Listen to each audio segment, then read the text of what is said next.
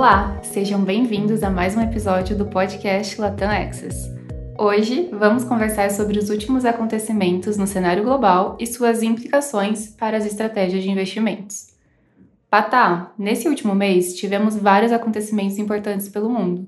Alguns bancos tiveram que ser resgatados, os bancos centrais dos Estados Unidos e da Europa subiram os juros novamente e a inflação continua com muita resiliência. Qual é o impacto disso tudo no cenário econômico global? O impacto é o maior risco de desaceleração econômica. E eu explico. Primeiro, que quando a gente tem qualquer problema no sistema bancário, os bancos é, costumam segurar a taxa de empréstimo e aumentar o custo de captação das empresas. Isso porque o risco de inadimplência é, cresce no sistema como um todo e os bancos, em contrapartida, aumentam a taxa de empréstimo uh, para as empresas e, e, mesmo no mercado interbancário entre os próprios bancos. Né? E a, principal consequência disso para as empresas é o custo, o, é que o custo de capital aumenta e é, isso diminui, obviamente, a perspectiva de crescimento de lucros, né, dependendo do, do de, de, qual setor a empresa se inclui. E o fato de que a gente ter do outro lado um cenário de uma inflação resiliente, principalmente nos Estados Unidos, e num mercado de trabalho ainda bastante apertado, faz com que as vendas comecem a, a, a, ter quedas, e a gente já está vendo, inclusive, algumas empresas, uh, principalmente do setor de tecnologia, reduzindo já a força de trabalho e com demissões e etc. Só que esse é um setor que ainda é uma exceção. O mercado de trabalho nos Estados Unidos ainda está bastante apertado. Só em janeiro e fevereiro foram criadas mais de 800 mil novas vagas uh, no mercado de trabalho americano, mesmo considerando 100 mil demissões que aconteceram nas empresas de tecnologia. Então, uh, toda essa uh, turbulência que a gente teve no mercado bancário acaba sendo mais prejudicial ainda para a economia, principalmente porque a inflação ainda está muito longe da meta do Banco Central americano então a gente tem ainda o CPI, o, o, índice de inflação ao consumidor americano, na faixa de 6%, e a meta do Banco Central americano é 2%. Então o trabalho ainda está longe de ser concluído, tanto que mesmo com toda essa turbulência no mercado bancário, o Banco Central americano decidiu subir a taxa de juros em mais 0,25% nesse mês de março. É, ou seja, e, e ainda é, provavelmente possa ter mais uma ou duas altas de juros, e mesmo que não venha a ter uh, mais essas altas de juros, provavelmente ele vai manter a taxa de juros elevada na faixa de 5% pelo menos ao ano, ainda por um bom tempo, pelo menos até o final do ano, até que essa inflação convija para um, um nível mais próximo da meta e o mercado de trabalho mostre alguma é, flexibilidade maior, coisa que a gente não vê até agora. Né? Então, respondendo resumidamente, né, o impacto de tudo isso que aconteceu no cenário econômico global e principalmente americano é que nós temos um risco maior de recessão nos próximos trimestres. Parece um cenário bastante complexo, né? E como nossos investidores devem se comportar com todos esses riscos no horizonte? Defensivamente, os, uh, esse é o momento onde uh, a gente tem grandes riscos no horizonte. O risco de recessão é sempre um risco importante, porém, ao mesmo tempo, aparecem algumas oportunidades no cenário de investimento.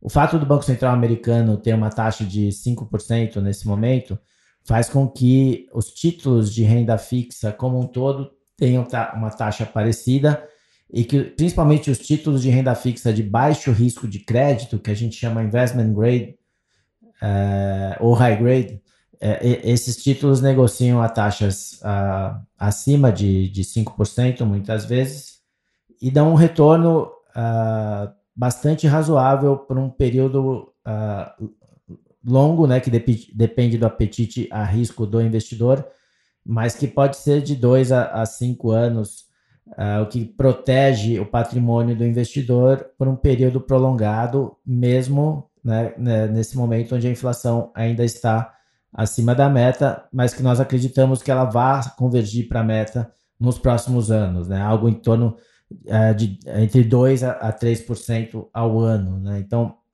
é, nesse momento a gente evita é, o investimento em renda variável, então a nossa recomendação foi baixar, né, reduzir o investimento em renda variável nesse momento e, e, aumentar o investimento em renda fixa, né, falando em títulos de renda fixa denominados em dólar com baixo risco de crédito. Né. É, não, não estamos dizendo para zerar a exposição em renda variável, nem reduzir drasticamente, mas é, ter uma carteira bastante defensiva, focada em setores de valor, empresas que pagam dividendos com alta previsibilidade de fluxo de caixa em geral, nos setores mais conservadores, evitando setores de crescimento e setor de tecnologia, por exemplo. E então é uma, é uma estratégia defensiva, onde você consegue preservar o seu patrimônio sem grandes oscilações é, de acordo com é, ca, caso aconteça o cenário é, de uma recessão à frente, por exemplo. Interessante ver que o aumento dos riscos de recessão cria uma oportunidade de investimento em títulos de renda fixa de baixo risco de crédito. Vamos falar de Brasil agora? Aqui, o Banco Central decidiu manter os juros a 13,75% novamente e não indicou uma possibilidade de corte tão cedo. Como você vê essa decisão? A decisão do Banco Central foi absolutamente técnica baseada nos modelos e é, bastante calcada no fato de que a expectativa de inflação no Brasil tem subido nos últimos meses. E, inclusive, o próprio modelo do Banco Central mostra que a expectativa de inflação subiu em relação à última decisão do cupom. Então, portanto, portanto ele não poderia iniciar o ciclo de flexibilização monetária ainda uma vez que a gente se encontra no momento onde as expectativas não estão é, convergindo para a meta. O Banco Central anunciou na, na sua, no seu comunicado oficial que esse é um momento para se ter muita calma e persistência. E é, o que ele quer dizer com isso é que ainda existem muitas incertezas no cenário e, portanto, ainda não é o momento de iniciar o, o, o corte de juros, né? Nós esperamos que esse momento vai chegar no segundo semestre desse ano, e, e com uma, alguma possibilidade de, de ser antecipado. Porém, isso vai depender muito do que for proposto pelo governo em termos de marco fiscal. É, o marco fiscal é, uma, uh, é um item que influencia demais a expectativa de, infla, de, de inflação do, dos agentes econômicos.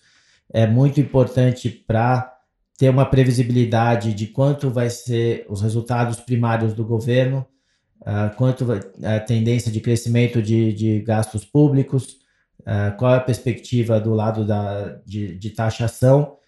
Tudo isso uh, influencia a expectativa de inflação dos agentes econômicos e sem saber exatamente como vai ser, eh, como vai ser essa proposta do marco fiscal, e como e, também o como ela vai sair do Congresso, o Banco Central não consegue ter certeza, ter convicção de que já é o momento para cortar os juros. Né? Então, é, provavelmente nós vamos ter essa taxa de juros elevada por mais tempo, o que é, também pode ser uma oportunidade é, para os nossos investidores locais. O Banco Central realmente não cedeu às pressões. Mas e após a divulgação da proposta de âncora fiscal, as chances de corte de juros aumentam? Certamente, desde que seja uma proposta é, crível, transparente, execuível, né, que, e que garanta, de certo modo, que o, o governo vai ter uma disciplina de, de gastos que faça com que a trajetória de dívida em relação ao PIB seja estável nos próximos anos então, uh, tudo isso vai ser observado pelo Banco Central e pelo mercado quando a proposta for publicada.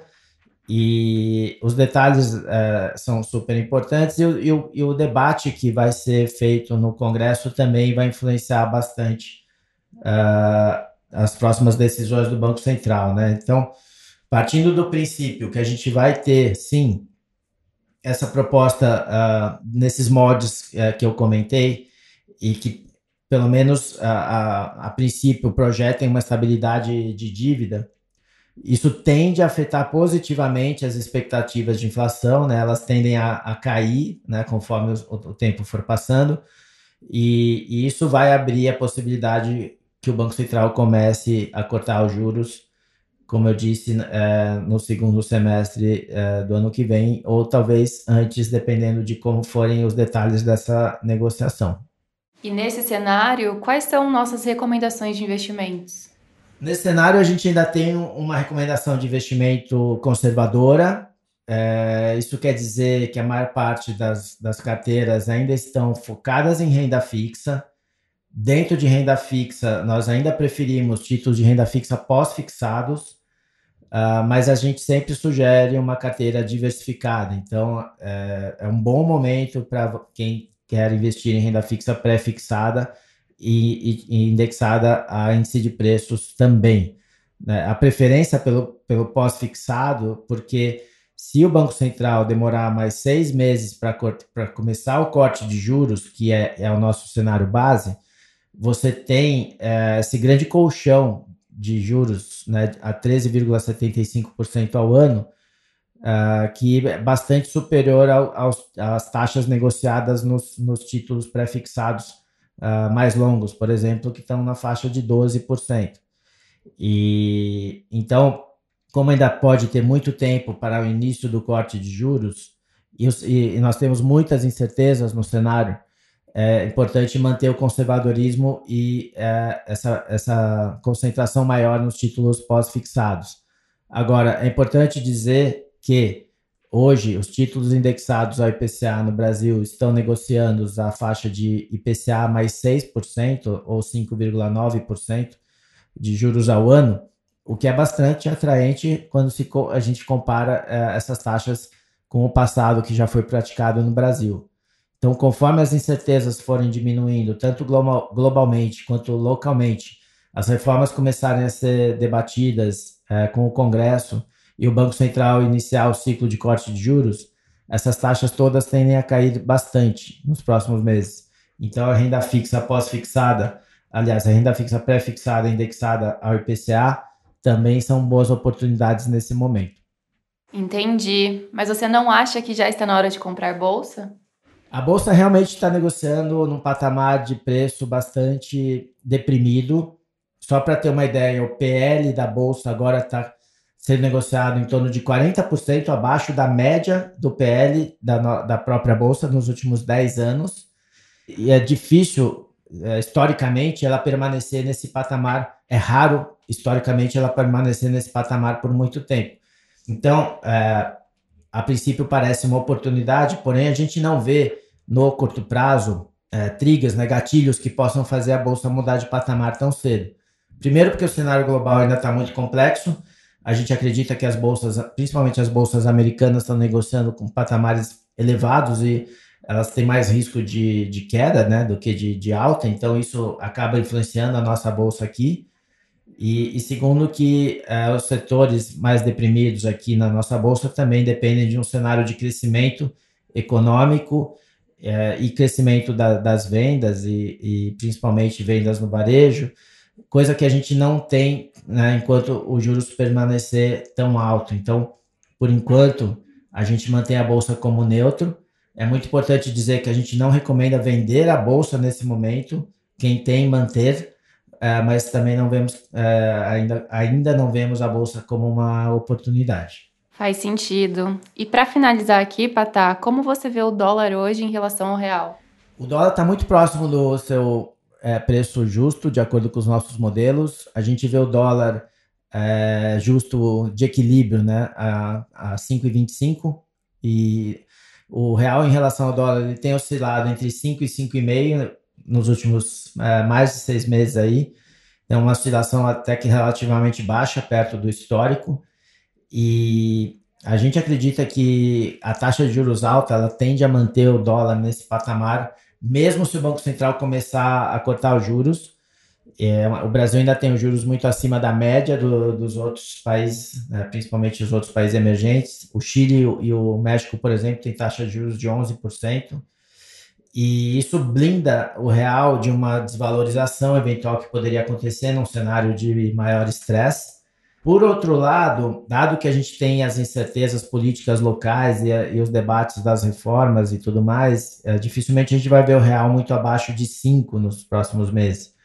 É, então, por, por conta disso que a gente acha ele mais provável permanecer entre 5 e 5,25, mas se a gente tiver um debate propositivo de reformas é, que seja saudável e que melhore é, realmente a perspectiva de crescimento do Brasil para os próximos anos, com uma reforma tributária bem executada, por exemplo, a gente tem a chance do real é, ir eventualmente abaixo de 5, maior do que ele acima de, de, de 5,5. Né? Então, Uh, por enquanto, muito próximo, ele está muito próximo do, do preço justo e, e, deve continuar oscilando em torno desse preço justo no, nos próximos meses. Legal. Obrigada, Patá.